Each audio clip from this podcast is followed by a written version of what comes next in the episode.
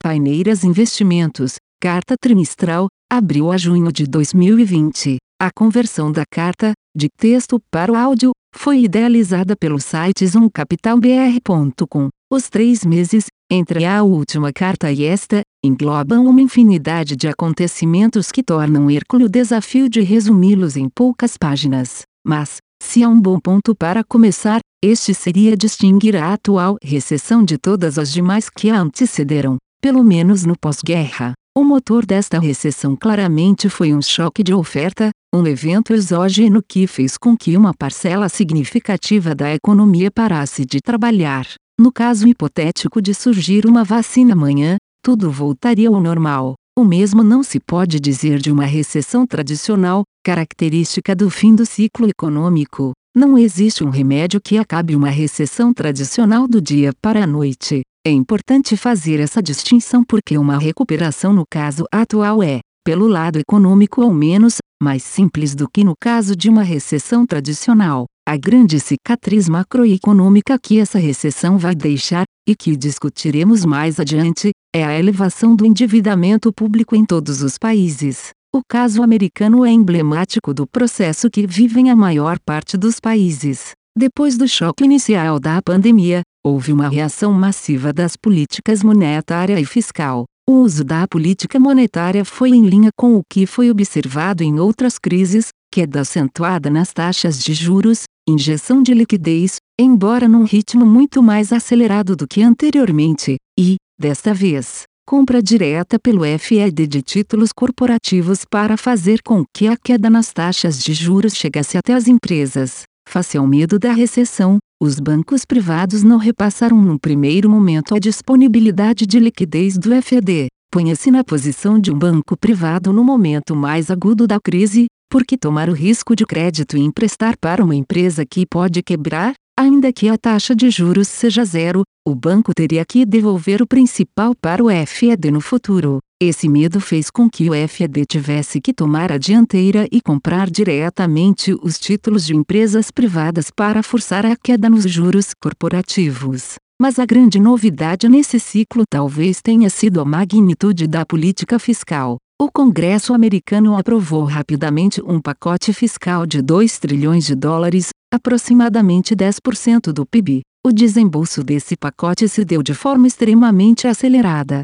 Em apenas dois meses, o déficit fiscal americano saltou de 4% para 10% do PIB. Mas talvez a métrica mais interessante para avaliar o exagero da política fiscal seja olhar a renda disponível de todos os consumidores dos Estados Unidos. Usando dados anualizados para facilitar a comparação, a renda agregada, não apenas dos desempregados, caiu 1,5 trilhões de dólares. Num cenário razoável, a política fiscal compensaria 50 a 70% desta queda. No entanto, as transferências para os consumidores nesse mesmo período foram de 3 trilhões de dólares, ou seja, o dobro do que foi perdido. Em resumo, entre março e abril de 2020, ao invés de se observar uma queda na renda disponível, observou-se uma alta real de 14% em apenas um mês. A taxa de poupança do total dos consumidores americanos, que em geral oscila em torno de 7%, saltou para 30% da renda corrente. O exagero na reação das políticas monetária e fiscal explica o comportamento exuberante dos mercados globais de ativos. Muitos analistas dizem que os mercados estão descolados da realidade, mas esses analistas estão olhando para o passado. O mercado já está olhando para uma nova realidade que esses estímulos vão gerar mais à frente. E os primeiros sinais da retomada em V já começam a aparecer globalmente em todos os indicadores que tendem a anteceder uma melhora no nível de atividade. O temor de uma segunda onda não parece estar sendo confirmado por um aumento no número de mortes. Em muitos casos, essas notícias são baseadas em regiões que vivem ainda a sua primeira onda atrasada, ou então pelo aumento do número de testes. De qualquer forma, existem dados diários que mostram a evolução da atividade, da mobilidade, do consumo de energia elétrica e esse grande universo de dados não mostra retração por temor de uma segunda onda de contaminação, ao contrário, a recuperação parece estar acelerando globalmente. Esse ambiente de liquidez chegando nas empresas e de retomada do crescimento é positivo para a retomada de risco em geral. Embora ainda estejamos numa fase inicial da recuperação, esse clima mais positivo globalmente vai progressivamente gerando um vento de cauda para o Brasil. O cenário brasileiro não é muito distinto do caso americano e dos demais países. O déficit primário brasileiro deve ultrapassar 10% do PIB, possivelmente chegando até 13% do PIB. Adicionalmente, vivemos um período onde a taxa de juros Selic se encontra num patamar excepcionalmente baixo e ainda assim o mercado visualiza uma inflação abaixo ou no centro da meta nos próximos anos. Os indicadores antecedentes também sugerem uma recuperação rápida na atividade nas últimas semanas. O consumo de energia elétrica, que é divulgado diariamente, caía no final de 15 de abril por cento em relação ao mesmo período de 2019. No final de maio esse número tinha melhorado para 12%. Em junho esse mesmo indicador saltou para menos 5% em relação ao mesmo período do ano anterior. Essa forte melhora em junho é importante porque é o último mês do segundo trimestre. Embora a queda do PIB no segundo trimestre vá ser em torno de 10%, essa melhora em junho gera uma boa perspectiva para o terceiro trimestre. Nossa estimativa é que, mesmo com um crescimento moderado em julho, agosto setembro, o PIB do terceiro trimestre deverá crescer acima de 5% em relação ao segundo trimestre. Para o ano de 2020, já chegamos a prever uma queda de 7% do PIB, mas revisamos recentemente para uma queda de 5% com a perspectiva de novas revisões positivas se nosso cenário de retomada global coordenada se confirmar.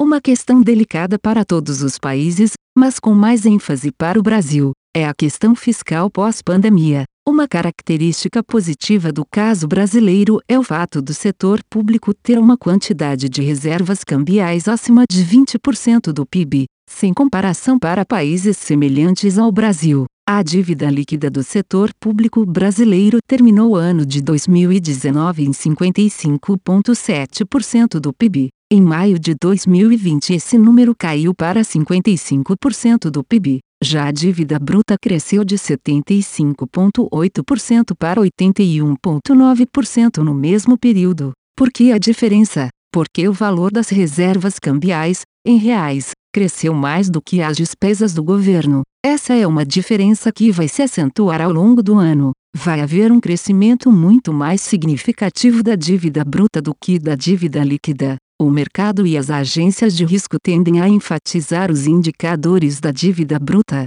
Essa pode chegar a 95% do PIB. Será então um caso de insolvência fiscal? Tudo vai depender da sinalização que o governo dará ao final da crise. Como dissemos anteriormente, o mercado olha para a frente e não para trás. Com o chamado orçamento de guerra, todas as despesas extraordinárias deveriam se encerrar nesse ano e o governo deve mostrar ao mercado uma trajetória crível de retorno ao superávit primário, com o aumento da arrecadação, privatizações e retorno dos gastos a patamares normais. Se isso for feito, não deve haver problema. Com a atual equipe econômica, esse cenário parece ser o mais provável, embora as dúvidas surjam a partir da intenção do Congresso de interferir nessa trajetória. Churchill, no início de um dos seus discursos no parlamento, pediu desculpas antecipadamente por fazer um discurso longo uma vez que ele não tinha tido tempo suficiente para preparar um discurso curto.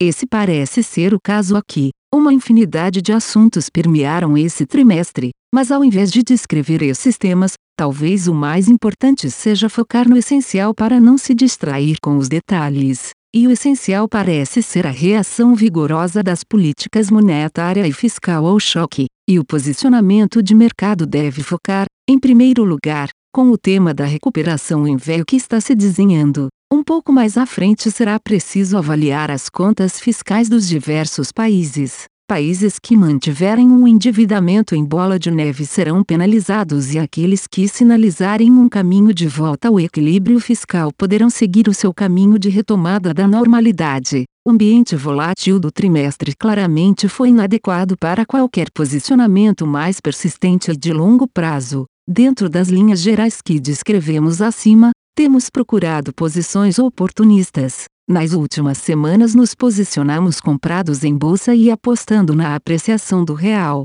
mas, considerando a elevada volatilidade e a incerteza do cenário, temos procurado intervenções mais táticas do que estruturais. Fim da carta trimestral. José Carlos Carvalho, economista-chefe, Paineiras Investimentos. A conversão da carta, de texto para o áudio, foi idealizada pelo site zoomcapitalbr.com. Aviso legal. É recomendada a leitura cuidadosa do regulamento dos fundos pelo investidor antes de tomar a decisão de aplicar seus recursos. A rentabilidade passada não representa a garantia de rentabilidade futura. A rentabilidade, quando divulgada, não é líquida de impostos. Fundos de investimento não contam com garantia do administrador, do gestor, de qualquer mecanismo de seguro ou fundo garantidor de crédito, FGC. Para avaliação da performance de um fundo de investimento, é recomendável a análise de, no mínimo, 12 meses. A gestora não se responsabiliza por quaisquer decisões tomadas tendo como base os dados deste documento. As informações aqui contidas têm caráter meramente informativo e não constituem qualquer tipo de aconselhamento de investimentos ou oferta para aquisição de valores mobiliários.